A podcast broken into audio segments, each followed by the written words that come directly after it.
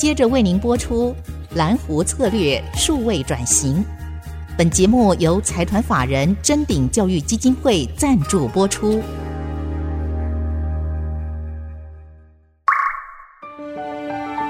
蓝湖策略数位转型，让主持人简真富与您提升决策品质与产业升级，掌握先机。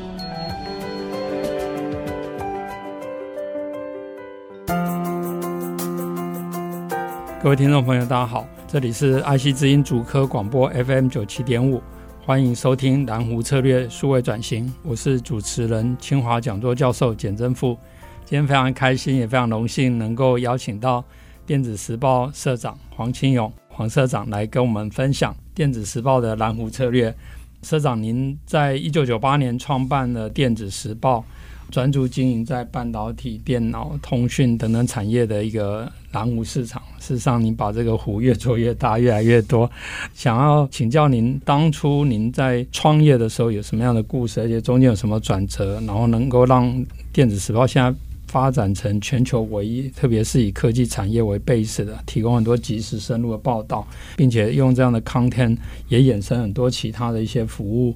首先跟 IC 基因的朋友问好，也跟曾富兄问好哈。我其实跟曾富是很很好的朋友，是我都觉得说，这位老师为什么这么有热情？其实我我们看到人哈，第一个想法就是说，你喜不喜欢你的工作？嗯，那我常说我没有比较聪明。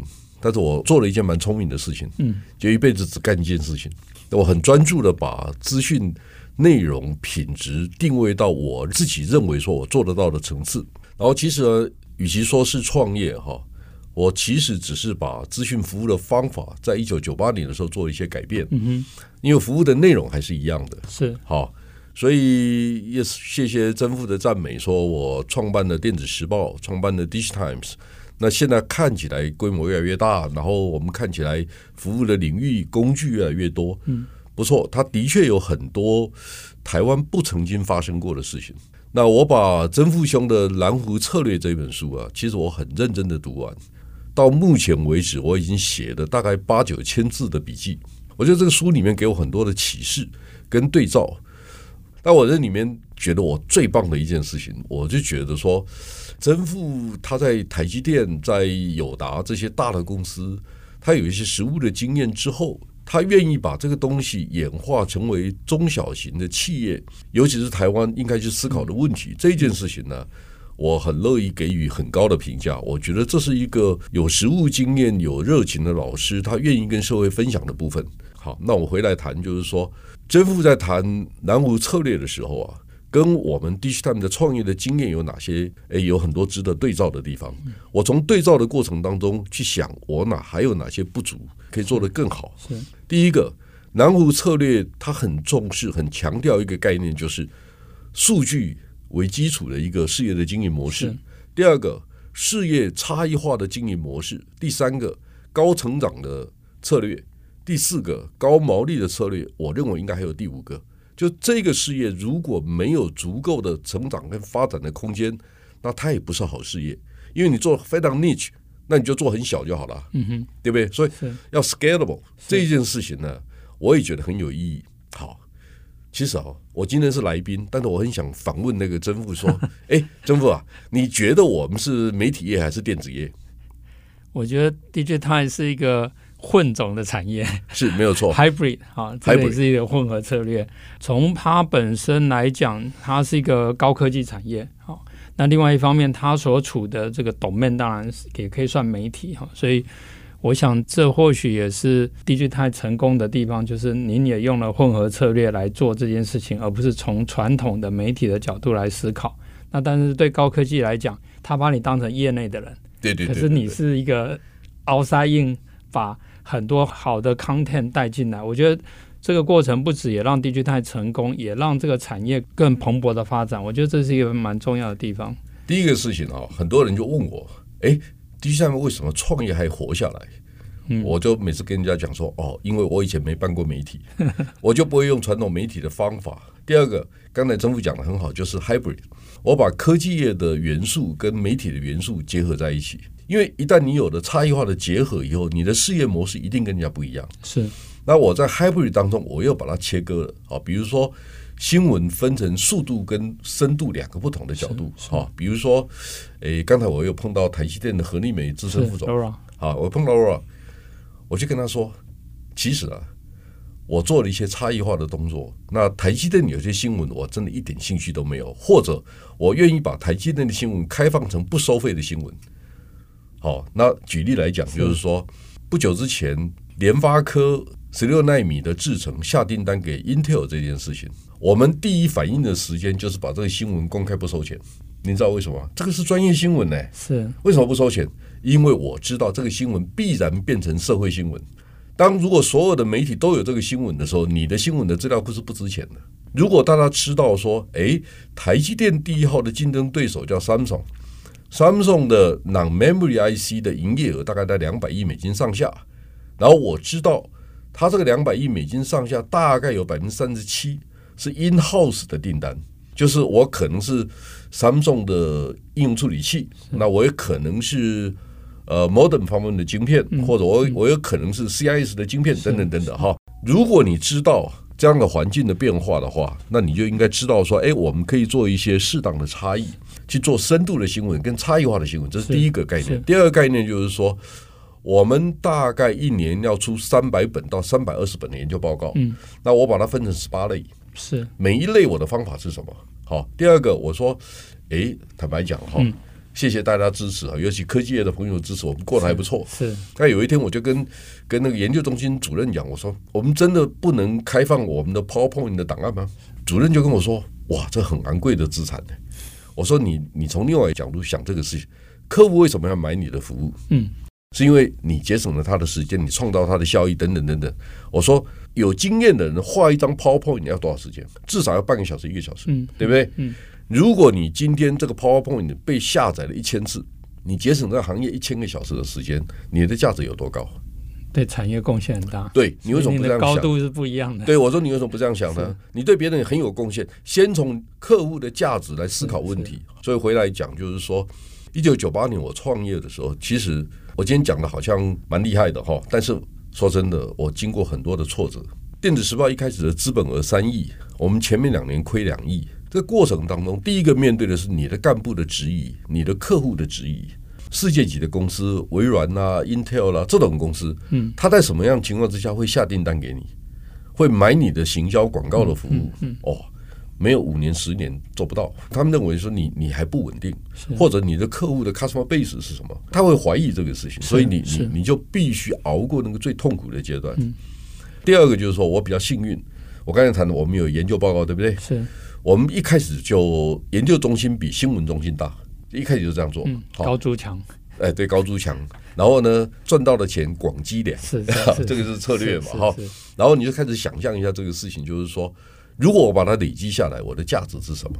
好，还有一个，我们谈到 digital transformation 是数位转型，我的副总就告诉我，他说：“社长，其实我们第一天就数位转型的。”嗯，我在那边哈哈大笑。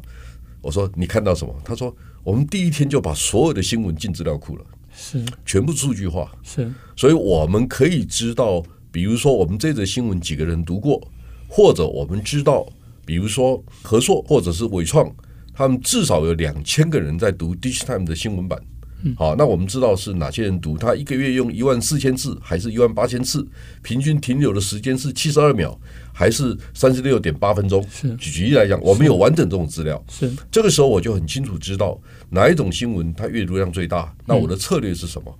所以第一个回答就是说，从《南湖策略》这本书里面谈到 database，嗯，好。你 base 在整个数据的运营的模式上面，你就很大可能的变化。是，所以你要想办法把你的资料库变得更值钱。嗯，这个时候你是表面上看到我们在服务模式上面的差异化，但你没有理解到我们在内容上面本身就差异化了，所以我们跟别人不会有直接的竞争。为什么？我问你说，哎，我们是媒体业还是电子业？我当然要比照电子业啊，因为我喜欢。联发科的员工平均薪资五百一十三点八万，你看我背得起来。好，我的意思说，我们同仁就问我说：“哇，社长，你很敢比？我说我不止敢比，我希望比好的公司。是我我也许现在我还没达到，嗯、但是我知道我们跟媒体比起来，我们我们的待遇是好的。社长，我们我们因为虽然电子时报、IC 之音是站在产业的 benefit，可是我们还是要进一段广告，这样才能够造福更多员工，比照联发科。当然当然当然。那我们现在进一段广告，我们等下再回来蓝湖策略数位转型。听众朋友，大家好，欢迎回到蓝湖策略数位转型，我是主持人清华讲座教授简正富。节目除了在爱惜之音官网可以随选以外，也同步在 Apple Podcast、Google 的 Podcast、Spotify 上线。欢迎上 Podcast 搜寻蓝湖策略数位转型，记得按下订阅，才不会错过每一集的节目。那今天我们非常高兴，也非常荣幸能够请到我的好朋友电子时报黄清友社长。刚刚社长也分享了。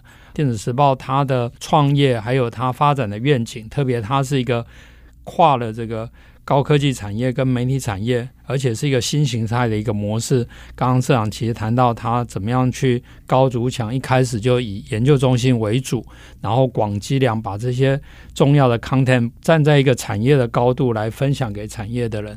我觉得他也是一个缓称王，因为电子报开始的时间，其实台湾有段时间媒体非常的蓬勃，可能大家都想要做很多事情。电子时报选择了深耕，然后持续的发展。我想这也是。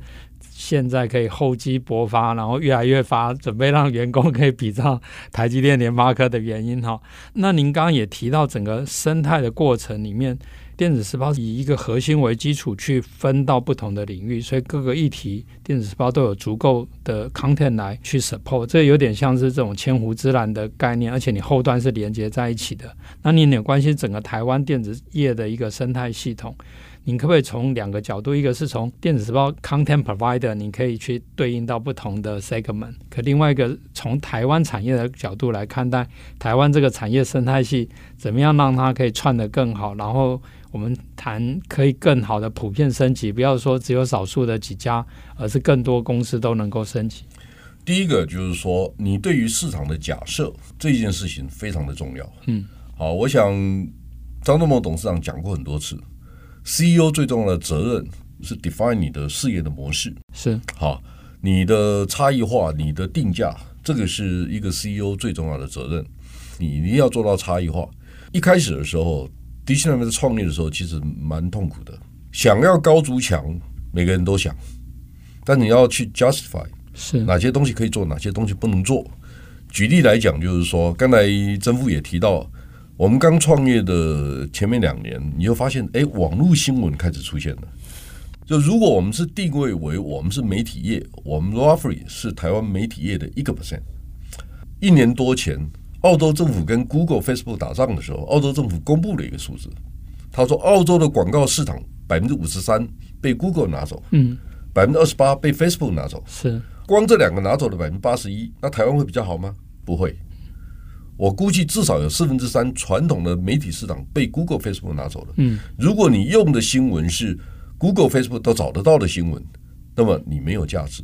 那现在你会也许问我说：“诶，好像媒体也没有全倒啊。”好，那我现在告诉你一个事情，它这个事实，因为所有的媒体都在办活动，所以媒体现在变成展会公司，变成公关行销公司，而而不是传统的媒体了。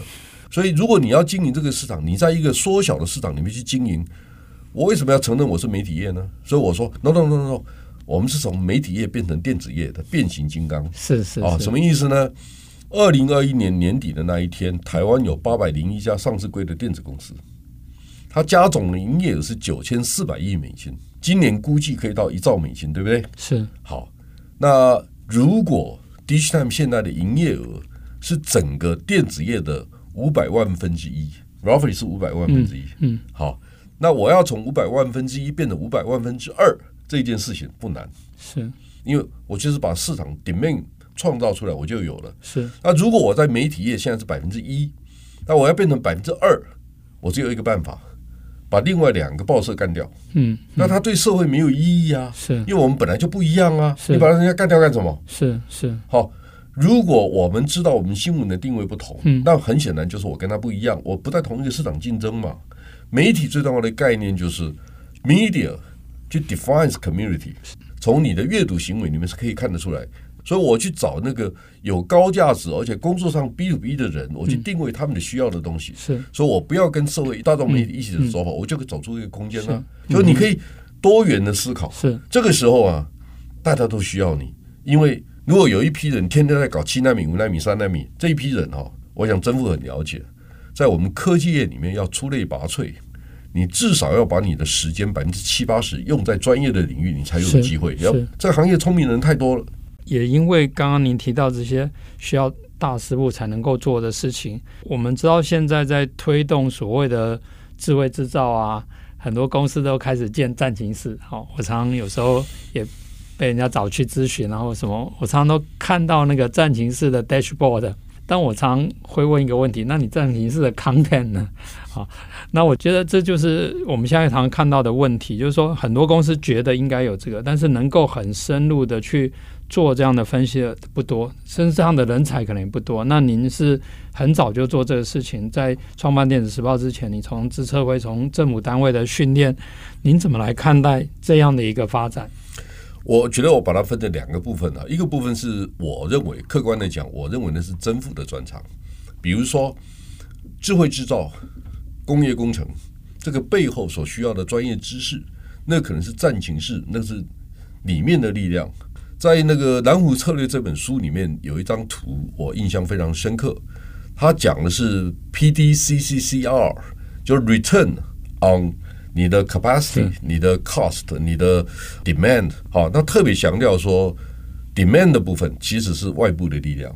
他特别强调说，里面 in house 有很多的东西，那内部的力量怎么去整合？哈，我们谈这个东西。哈，那我们回来谈，就是说，现在我们通常碰到一个问题，科技业的朋友比较容易理解曾富在讲的智慧制造，因为他觉得那有点像我们在 ESG 谈碳排放一样。我们知道现在的是有压力，但是未来可能变成我们的风险，这很明显的风险跟跟成本，所以我们愿意去花时间去研究这个事情。好，那我先跟大家分享一件事情，在过去的一年当中，台湾的电子五哥有三个哥来找我谈印度，然后我就问了一个问题，他们都做笔电呐，我就问他们说：啊，你们公司没有好的幕僚可以告诉你印度布局应该怎么做吗？那我简单问你几个问题。到印度去投资的话，我先问你哪个地方不要去？答不出来。好，就意思是说，有一天我们决定到越南、印度投资的时候，我们根本缺乏不只是基础的资讯，我们连爱心都没有。嗯，就是我们到越南去，只是想降低自己的成本。至于对那个国家有什么帮助，我们没有想过这个事情。这是第一个想法。第二个想法就是说，分散型的生产体系将来还有在地价值。如果我们理解。电动车将来是两个行业，一个是制造业，一个是服务业。那么我们对于服务业的概念是什么？我们必须知道，到今年六月底为止那一天，全世界一千一百七十家独角兽的公司，其中有六十八家是印度公司，你们知道吗？印度有四家主要的电信服务商。如果我们要透过印度去进攻非洲的市场，我先告诉大家，选第二名的 Bharti，你知道为什么吗？因为东非很多行销的通路的经营者是印度人，然后第二个问题是巴蒂经营最久，所以假设您要从印度市场直接延伸到东非，那他可能是一个不错的伙伴。啊，如果在地的 Reliance，啊，最近几年他结合了台湾的硬体制造的实力，嗯，可能在 local 的用户上面的成长率是最快的，嗯，好，就是看你怎么去决定。是，然后如果你要做手机，那请你到德里附近的 Noida。如果你要做软体，你可以到 Bangalore；如果你做硬体制造，清奈可能是个不错的选择。它劳力的程度比较低的地方，可能就在恒河三角洲附近。嗯，好，所以你要去知道每个地方的地理条件。那这种东西呢，每个公司真的自己做吗？所以它就是 outside in，外面的 database 跟你之间的连接，你怎么去做这个事情？所以我会跟大家报告，就是说，你从两个不同的角度去思考你战情式的布局。嗯，第三种就是说斜杠的。就开始你会发现，哎，世代交替了，但有几种方法可能会面对世代交替的问题，可能是产业控股公司啦。然后呢，你觉得哪些课程是我们理解，让我们年轻一代人理解我们电子业这个行业最基本的十种方法？嗯，好，假设我如果跟简老师说，哎，曾副兄，我们俩合作，我们来开十门课，然后呢，让学生知道理解这个事情，让未来的年轻人理解这个事情。嗯，这个先不要只是谈赚钱这件事情啊，我一直的观念都是，你做对了，它自然会赚钱。如果你正面解决问题，那么你就是有个贡献者。嗯，那我们这个行业问题更多，是，但是问题都是很难的问题。哇，太棒了，越难越好。是，我们就想办法来解决这些难题，不是很有成就感吗？是，我我觉得刚刚您也提到一个重点，就是说，很可能有一些年轻人他进到某个产业，他是确实被那个薪水吸引。刚刚您有提到产业分析师哈，我们知道台积电之前他们也想要拼学政治经济的人哈，那我相信电子时报、爱惜之音在您的领导下也会创造很多优质的工作。那如果年轻人也想要做您这样的工作，又可以读书，然后又可以乐在其中，你觉得要怎么样可以进到这个这个领域？首先，我真的跟大家讲哈，这是一个非常 charming、非常吸引人的工作。是我每次都跟我的干部讲，我说：“哎，我赚钱让你学东西。”让你领薪水，让你学东西，你还有什么 complain 的？第二个，很多人年轻人会问我，那个社长如何成为一个好的产业分析师？嗯，我说哦，第一个要很有热情，第二个要很认真，第三个你要有天分，第四个要很努力，第五个居陋巷不改其乐，你做得到吗？嗯，如果你不是一个顶尖的分析师，你也许只是很很 general，就是你是工作的地方也不是不好。因为分工太细，分工很细哈、所以如果你定位的很好，基本上做产业分析是一个很棒的工作。我说最后一个条件还蛮难的，是啊，人家问我说什么条件，我说要长得很像。什么叫长得很像哈？就是说你站在台上，就是告诉别人，我是一个 qualified 的产业分析师。这件事情如果没有时间的历练，没有心理的建设。你做不到的。我以为你不是靠脸吃饭的。哦，不是，我绝对不是。但是我知道，当我做了几年以后，慢慢体会到这个道理。是。那中间有很多是 skill 的问题。非常感谢呃社长这一段的分享。那我们节目先进行到这边。我们非常荣幸能够跟电子时报黄庆华社长来对谈。下个礼拜我们同一时间，请继续来收听黄社长的分享。本节目由财团法人。臻鼎教育基金会赞助播出，启动数位领航，臻鼎教育基金会与您一起终身学习。